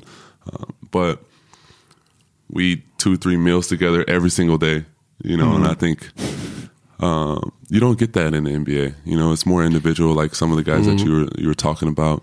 Um, the only other team that I would say that had the similar type of bonding was I was on the Cavs, Okay. where whatever city we went to, we went to go eat all as a team, Okay. every road trip. You know, and the teams before that, we never did that. And And in one of our of your interviews you did with us, you you mentioned LeBron that you uh, learned a lot from him in this year. Yeah, you know, um, even though I was only on the team for five, six months, you can learn a lot from guys like that. Obviously, not just on the basketball court. He's one of the best to ever play the game, but just his his thought process.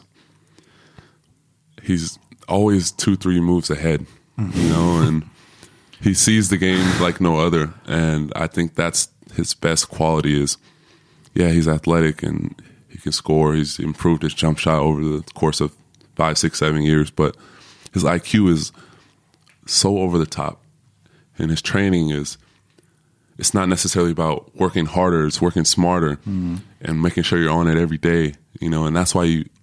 I mean, it's been 16, 17 years, and he he got hurt for the first time. You know, It's crazy. He- He's It's really spending crazy. about 1.6 million dollars a year on Yeah. on nutrition stuff and And I've seen it. Personal And trainer. I've seen it. and like, yeah, this is this is a lot of money. It's unreal. This, this is this is a lot of So he has a lot of- stuff like uh, like that I would never even think of. You know, and he always has a chef. Always lifting weights, Mm. off days, um, riding the bike, first a climber, make sure he's eating the The right strange machine he used to do. thing. Yeah, that's the Versa climber. Versaclimber. Yeah.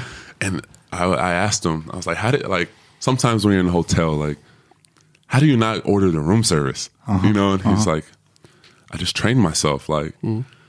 Discipline. like it's, it's at my house too. Like, I have this fridge right by my, right by my bed. It's like, when I'm hungry, I just, I have the biggest bowl of fruit right next to me. Like I, I don't eat pizza. I don't eat burgers. Like I don't. Just why would I do that? And uh, why would I do it? Because it tastes good. and I'm like thinking like, yeah, you're right, man. But that burger is really good though. but uh, Okay, but no, it's it's he's a he's a next level athlete. Um, and for the course of 16, 17 years, he's been played the most games, the most minutes, most NBA finals in a row. And that's just hard work, man. And I think it's not just on the basketball court, it's what you do before the basketball court that can really propel you up to that next level. And the leadership, um, never blaming like other guys, never like he always wants to make the right play. You know, with three seconds left, he might not shoot the ball because there's a better shot. You know, I think that's what people don't understand. He's such a team player. Um, I might have a good shot, but there's a great shot right next to me. If he makes it or misses it, it's okay because it was a better shot. And um, he just has a lot of trust in the people that are on his team, and um, that's what you have to have: that communication, the trust, um, the passion. He wants to. He, you have to prove to him that you have that that passion. You know what I mean? That passion to to really keep up with him. And I think that's what he respected about me the most. Is I wanted to win. I wanted to. I wanted to help. You know, improve this team. And when I got there, that's what I did. I think that's the right mentality for your franchise right now because Bayern Munich is known for. I mean, this is one of the best soccer teams in the world for a couple of years, and the president Uli Hoeneß, who um, said for a long time, we we only play soccer. We we they don't want to allow to play Bayern Munich, for example, in, in handball, basketball, and stuff like that in the first league because they were afraid that the brand Bayern Munich could be damaged. So they only allowed chess to play in the first league. Soccer and chess. Yeah, I didn't know that. And so then, they added basketball. But with this mentality, if we do it, we do it the right way. The right way. To win it and to be, um, after a couple of years, the, one of the best teams in Europe. Yeah. Do you feel this kind of mentality that this franchise has? Win that winning is everything, and do, could you compare it to franchise you played for in the NBA? That that was maybe not the that they you know for example the Sixers they they have the process they Yeah. tank for a couple of years they wait until they win basketball games. If you compare They the got pretty good doing yeah, this. if you compare the mentality right now mm-hmm. with Bayern to your teams in the in the past, what is um, the difference? Man, Are you looking I, I, into the future maybe as a as a model uh, for staying here because you know there's a program going on at the moment. It's a progress. You're here, also a pro kind of process. yeah, I mean, I met with him last week um, with with Marco and Daniele, and we had a really good talk um, about you know about next year, and um, I think with with what they're doing now, I think it's only going to get better, and I think that's the reason why I wanted to come here. Is they haven't necessarily had um, like NBA level guys. You know, they've had Yeah. they've had you guys that played in Europe, and then they've gone to the NBA, but they haven't necessarily had NBA guys go to this specific team. and I think yeah. I think now he he really sees the difference um, of like okay we can get we we have the brand to get these type of players over here and really make it that high level team in Europe um, and that's that's what he wants. And I think that um, you have to get really quality players which we have on this team this year. Yeah, but it's a building process. And I think the way that he's he's kind of building it and especially like in his head I think that it's similar to like the Celtics with Boston, you know, and when they had KG, Paul Pierce, Ray Allen, um, Rondo, So, so who's like Danny Ainge? Daniele? so something like that, you know. Um, I a lot of people were against trading Garnett, you know, Mm-hmm. they were against trading Paul Pierce, and when Danny Ainge did that, he was like, "I'm setting it up for the future. Like Yeah. I'm getting all these Most five, six draft picks, this and this, and." You know they they really they didn't did even it have for the franchise too. yeah, you know, it's like five, six years ago, you'd have been like, I don't think this is the right idea. But Yeah. now they're Eastern Conference the last three, four years, like they're just one piece away, you know, and, and with these draft picks that they have coming up. You just said two magic words before next year. You were talking about next year Yeah. with the guys. So what can you say about next year? Yeah, I'm still undecided. Um, I love it out here, man. It's been it's been great, not only mentally, um, but So you- Just- you really like it in Germany here. The, the- Yeah, the it's- people, the, I mean, the city is one of the top two cities in Germany. There's only Hamburg and Munich. Like, for me, for living a, Yeah. for a long time. Yeah, it's it's Yeah, it's yeah. it's a really good city. Um, a lot of people are, are, are very nice. They're coming up to me. Um, they want to be uh, like really respectful. They don't really want to take pictures. They just want to shake They my hand and stuff you? like that. Yeah, you know, especially I wasn't necessarily expecting that. Yeah, Obviously, with the soccer team and a whole different yeah, level. that's another level. You know, I, I think that's like the NBA. Yes. NBA and soccer here is Yeah. like Right. the same. You know, um, but I mean, I, I like it here. I've had a really, really good time, really good experience. Um, Winter but isn't that long normally, No. so please don't. take it. With climate change, I mean, it's getting warmer every year. yeah, it's man, it's it's. I can't complain. You know, it's it's been everything that before I signed here, what I wanted to accomplish, and to really get my options back. You know, having the options to do what I necessarily want to do. so basically, it's NBA or Bayern. Basically, Basically, you know, and I think that um, I, I, I've made it pretty clear, especially w- with Uli and um, Daniele and Marco, all, all those people that are in the head office, and you know, I, I really want the you know my teammates as well to. I never bring it up with my teammates because I don't want them to have that in the back of their mind. Of Like, course. neither do I. You know, it's mm-hmm. like we're we're in this we're in this thing for 30 more days and it's Yeah. like we have a common goal that Yeah. we want to win we want to want to win this championship mm-hmm. and it's like if i'm sitting in the locker room talking about oh i want to go here or, or i want to do this or i want to go and do that like they're looking at me like oh, this guy's not here like Yeah. Yeah, of course. he's somewhere else Yeah. and that's why when i came here i, I wanted to really you know give give it all. You know, give give myself to the team and really get back to the basics and and be able to, you know, not have them think, oh, oh this guy is. He's in the NBA. He's thinking about the NBA. This, Yeah. he's thinking about this. Like, But I- that that was always the case. I think when we when we first when you arrived, we never had the feeling that. I mean, it took like one or two games that we that we recognized. Okay, this guy here's for real. He's not like uh, we had many EuroLeague players here coming from the NBA, or also had a lot of difficulties adapting to the style Yeah. of play. And then we see you. I think your first basket was this uh, baseline dunk. you Mm-hmm. so, okay, he's here now. so I still remember that one. Yeah. So you, you adapted really quick. So it wasn't like uh, okay, this guy's any kind of fake or something. Yeah, and that's what I wanted to. That's what I wanted to prove. You know, I always try and give it my all. Um, whenever I'm out there on the court, I think, you know, sometimes I, I get frustrated. I want to win. You know, I, I just want to win, and um, we, I've had talks with coach and say, ah, you got to calm down a little bit. And it's like, You I- get frustrated with, with, with refs, too. but they don't. You don't get attacked. yeah, it's, no, it's they, crazy. they respect. They That's respect it. I superstar. You get respect them. superstar, no cost. I, I don't. I don't personally attack them. I don't personally No, no, no. yell at their face. Like Some I, I just get emotional. would get. Oh yeah, yeah, yeah. Sometimes, you get that. Sometimes. that I know what you mean. You know, especially last game Or the Um, look. I Yeah. sometimes I get frustrated and I just want to win, man. I just want the game to be fair. Um, I want us to have a fair opportunity to win every single time, and um, you know, sometimes it it might involve me getting a tech, and uh, yeah, it takes out of my salary, but I'm doing it to No, change it's the just- game. Yeah, of course, of course. know? Uh, But so that kind of emotions, in my opinion. But sometimes I thought, okay, if another player is doing this, man, he might. Get, Yeah, yeah, he uh, might get he attacked. might get- But I think we we all have mutual respect. And, Yes. Uh, Yeah. Once I say what I have to say, then it's over. There is some interesting um, thing about playing in the NBA. When we talk to the German guys, uh, as mentioned, they say, well, they they are looking for role players there. I mean, you have every Yeah. every uh, franchise has its superstar or.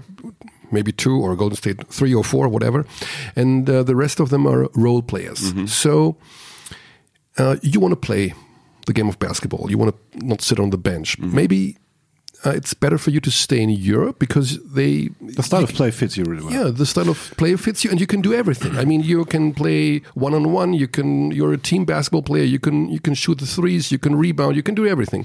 But they are looking for role players in the NBA. Maybe Yeah. they they don't have a role for you right now. Mhm. You know, I was I was actually reading something on Twitter uh, last night about Looney, the, the the five men for the Warriors, and this they're saying, uh, who would have ever thought that we were gonna draft or they were gonna draft James Looney to be a role player on the Golden State Warriors because.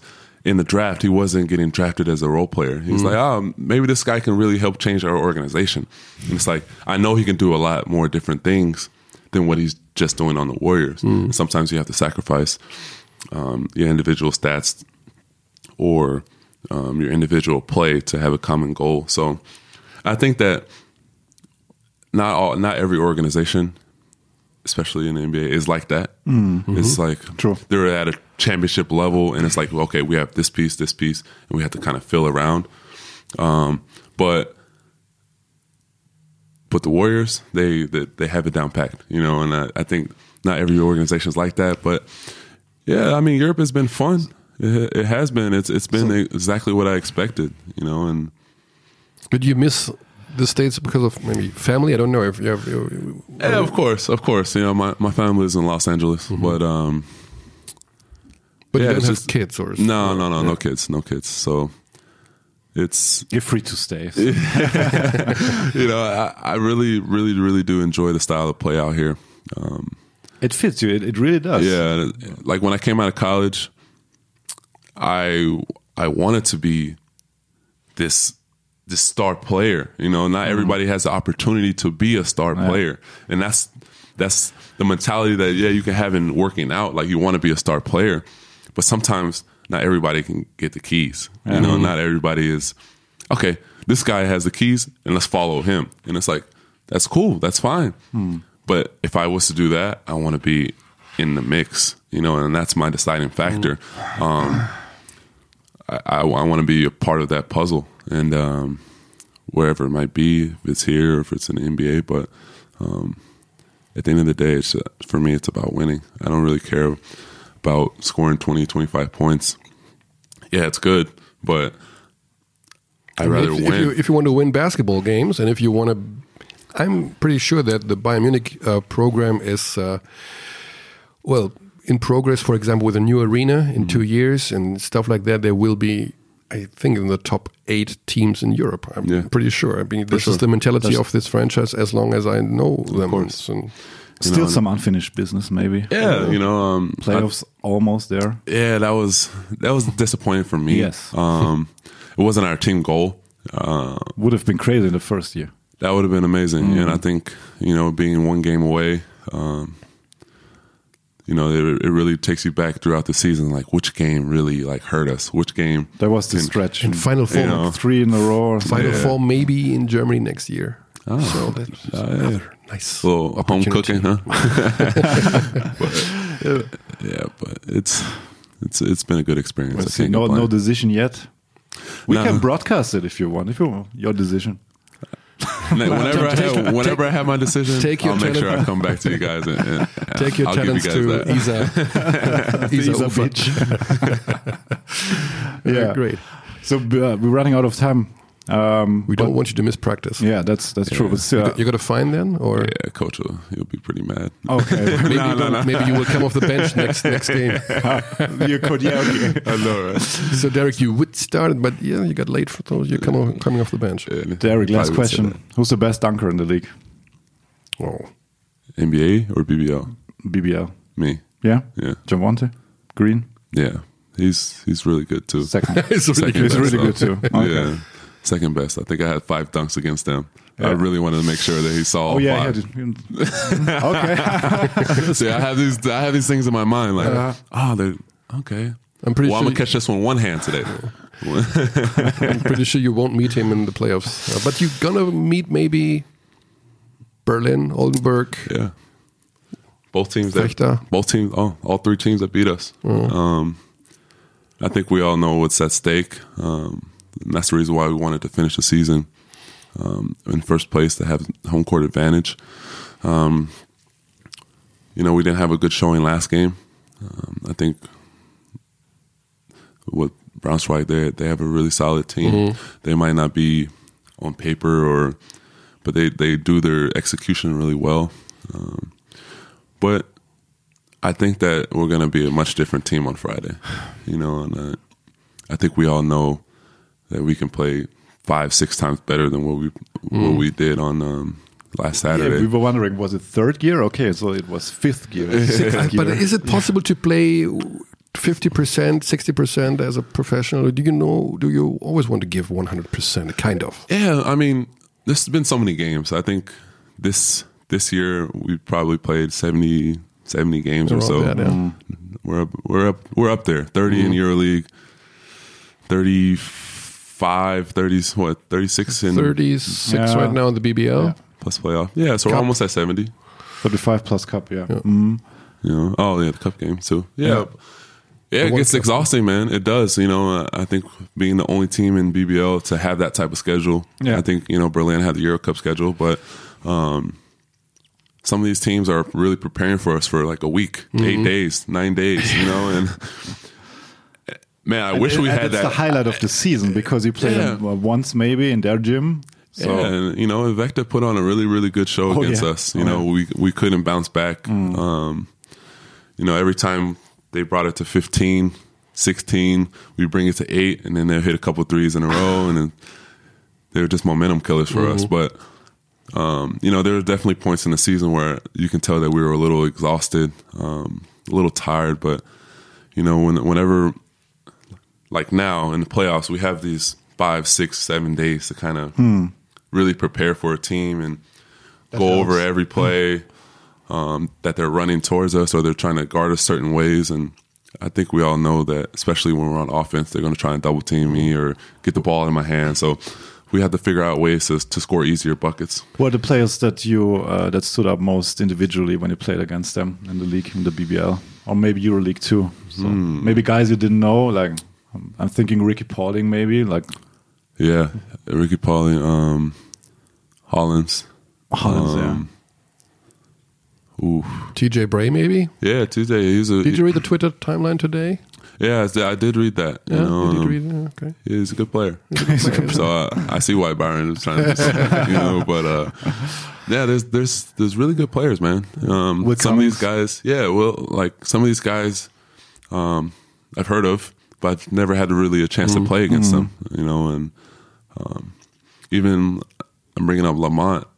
I haven't played on the same court as him for like six or seven years, and you can really see the growth and maturity that he's gone over the last, you know, the last few years. And um, whenever, whenever I see some guys that I know, and I'm like, man, this guy's a much better player than three, four years ago. You know? We have five minutes left, Derrick. We have to hear something about the private life of Derrick Williams in Munich. What are you doing in your free time? Oh Uh, man, I don't do too much, man. Um, are you guys playing video games or going to museums? Are you a Fortnite guy? no, no, Call of Duty, man. Call of Call Duty. of Duty. Ah, okay, Yeah, I see. I think- okay. Yeah, I'm I'm normally playing my PS4. Really? Um, we have like six or seven of the guys that that also hop on on the same On the game. team. Yeah, On so team. it's it gets exciting, man. So Who's, who's the Uh, best? let me let me guess. Devin is one of them. yeah. Yeah. yeah, yeah, He's he's actually really good too. Yeah. Him, Marvin. Marvin, okay.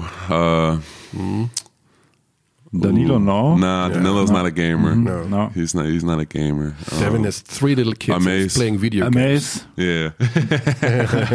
Braydon, no. Um, Brady's a family not guy. Braydon. yeah. King. KK. Okay. He's a family guy too. Yeah, it's Family Guy. I think I think these guys they, they all want to be kids as well still. So Yeah. um, it's always it's it's Honey, I have, I have to read the playbook. playing uh, Call of Duty. Okay. But uh, I'm I'm really not doing too much, man. I'm really basic. I'm not really. Not so much time to enjoy. We have uh, nature. Here's lakes and the mountains and stuff like that. we've enjoyed you know English Garden and stuff like that Yeah. um, as a team a few times. So whenever we do have a chance and it's nice outside, we we definitely like to uh, try and, and check it out. Mm-hmm. But What about beer garden? You like uh, not really a beer don't drink- drinker. no beer drinker. no, no, no. Um, but from what I've experienced, it's. I mean, they're all pretty cool. You know, the Oktoberfest. It's that's. I was. I never seen anything like that. So but it can be scary too because there are many people packed into a. I've never seen so much beer in my life. Yes. for one. But yeah, there's a whole bunch of people packed in there, and Mm-hmm. it- I mean, it's it's a good experience. I've I've only heard about this in like on the internet Mm-hmm. and like people saying, "Hey, like you ever heard of this October?" People dressed up as well. Yeah, people are dressed up in the outfits and. Friends I maybe will fly will next September. You're still on the team, of course. Then friends will fly. Yeah, I'll make sure that they come out. I'll, if I'm here next year, I'll make sure that people are coming out People for are coming from, from LA to they have you to. You have to experience that. I'll tell you that. Yeah, sure. Everybody goes there. I mean, I took a break last year. Um, and what we need at the very end, we need a we need a name for you. We call you D Will in Sonor. We is D Will. Yeah, people that's- call you D Will in. Yeah, that's been my nickname probably Really? since mm, ninth grade. Ninth Really? grade? Wow. Yeah, like D. Will, D. Will. Deron Williams in the NBA. Yeah. he was actually on the Cavs with me, so it was funny because we had two D Wills. and He was on the Cavs with you. they started calling His, me. la- his last, Yeah, yeah, last yeah, yeah, yeah. stop. That was his last stop, Yeah. and um, yeah, they started calling me Flight, Flight. Flight. Uh, Um, I can see that. And they're just like, it's, this guy's flying all over the place. Every time we throw it up, he's going to catch it. So they just started calling me Flight since we didn't have two D Wills because we both look. We'd be like, Another You know. turnover. Couldn't fly for sure compared to. yeah, but D Will is that's that's been my nickname for like ten years. So Was the the last pass by I think was it Jovic? Um, the last alley oop you you had this very high one, and we were wondering was that a good pass or was Oh, it just a Danilo. good pass for you? But Danilo was it? yeah, The, the Like, kind I of a think windmill. last last regular season game was it? Yeah. against Ulm. I think so. I think it might it have was been. Ulm, yeah. Oh, Yeah, oh, yeah, yeah. oh, no, that was Jovic. That was Jovic. yeah, it was Jovic. Was it? That was a bad pass. That was, okay. that one, for clearing that up. that one was a bad pass. I, I tried. I didn't think I was going to catch that. Yeah. But And Jidovic was uh, was uh, running back with in, disbelief and disbelief that you catch it. yeah, I it. I, I think that the best lobs are the bad passes. Yeah. Those are the best lobs because they make the best pictures. Yeah, You know, that's, and, uh, that's true. and if you can somehow make a bad lob, You, have, a collect- it- comes out you have- have a collection of your dunks at home. I have I have some I have some pictures. I have some pictures. Yeah. Um, I mean, when I was in a dunk contest my rookie season, um, some of my Oh. highlight dunks, things like I that. to look that up. What what year was it? 2011. Who, It was- who, who else was it? Paul George, Chase Budinger, Chase and, and Jeremy Evans from um, Darüşşafaka. Ah, was Derrick, we, I'll give you a promise. When you stay here for Bayern Munich, I will uh, make a collection of every dunk of the BBL you made in this year. Okay, we could do Everyone on video. Yeah. But you have to stay here. That's uh, for sure. EuroLeague. We have to we have to include EuroLeague too because uh, there were some Yeah. nice ones in EuroLeague too. We Yeah. have to, we have to watch every match. You can make look people pretty bad when, when you spin. Oh yeah. They look that's- so slow. We used to have um, plays for that. Yeah. You know, from sp- backdoor lobs, spin, spin outs, and the one against Maccabi, Danilo, that was also a bad lob, and he knows that one too. He goes, he goes, it wasn't actually a lob; it was just a regular pass. so What's that? The behind the back? uh, the one I caught Oh, okay. way behind me. But in the meantime, the people know that you go almost every time to the back, uh, to, Oh, the, yeah. to, the, to the right shoulder. yeah, they know. They know me. But it still still, happens. Doesn't help. oh, great. Oh, okay. Derrick, it was great to have you here. Thank you. It We was were. awesome. It was uh, one of our wishes for this season that you will join us here in the studio because uh, everything what we heard is this guy is amazing. He's so humble. He's so nice. He's so friendly, and uh, he plays such. I a hope great I, I hope I proved that today. no, I, I, I try and just, man, I'm a regular person just like everybody else. Yeah, I might have played six six years in the NBA, but it doesn't change. Here now and Well, enjoying if it. you want, we can change our bank accounts. So maybe you can see what a, what a regular person lives on. okay, I think it's time to go now. Just saying. I Yeah, mean, just say, yeah. Mm. it's, yeah. it's been a good time. you earned every cent, of course. Okay. Thank you. Thanks for your time. Thank you. We hope we see you again next year. We have a few games left. A few Few games games left. left. This season. we win the chip. season. I'll come back. I'll celebrate with you guys. Okay, that's a promise. right. That's a promise. That sound good? that sounds That very sounds good. amazing. Ah, Perfect. I'll do that. thank Great. you. Cool. Let's uh, buy the booze. I appreciate it. So, da haben wir ihn verabschiedet. Die Will. Die will. Da lagen wir doch gut mit dem Spitznamen, den wir intern ihm vergeben haben. Sehr angenehmer Zeitgenosse, das war Das war auf jeden Freund, ein sehr, sehr freundlicher Mensch. Definitiv, ja. Sehr reflektiert, Mhm. spannende Lebensgeschichte auch. Auch wenn wir jetzt da gar nicht so viel gesprochen haben über das, ist mir dann noch eingefallen, diese Geschichte mit der Mutter und so weiter. Ja, man, kann, man kann zwei Stunden noch Aber er kommt ja drauf noch mal nehmen, möglicherweise. wenn und so weiter. So, das war sozusagen unsere Spezial-Sonderausgabe. Alle, die sagen, sie wollen auch mal bei uns ins Studio kommen und sind so gut wie Derek Williams und fallen und äh, bestehen unser Casting. Nein, Quatsch. Die sind jetzt herzlich eingeladen. So, wir machen nächste Woche dann weiter. Nicht vergessen. Wir, wissen wir schon wann, ob Dienstag oder Mittwoch? Nee, um ehrlich zu sein, nicht. Weil Ich weiß auch nicht. Ich hab's. ich denke Dienstag, oder? Weil, aber das Wir versuchen auf jeden Fall den Dienstag einzuhalten, wenn. Ja, Wenn es Fechter-Bamberg-Spiel 4 gibt, wäre das, glaube ich, am Dienstag. wir schauen mal. Wir beobachten mal die Serie und entscheiden dann. Wobei nicht gesagt ist, dass nicht auch noch bei Berlin-Ulm oder Ulm äh, unter Oldenburg-Bonn ein Spiel 4 entstehen könnte. Gar nicht. Oder bei Bayern gegen Braunschweig. Überhaupt nicht. Das ist No nicht, offense, no Rücken gegen den. Wandteams. Gut, das war's für heute. Bis nächste Woche. Paris Athen auf Wiedersehen. We treat people here with complete respect. This is Germany. Ciao, Gordi.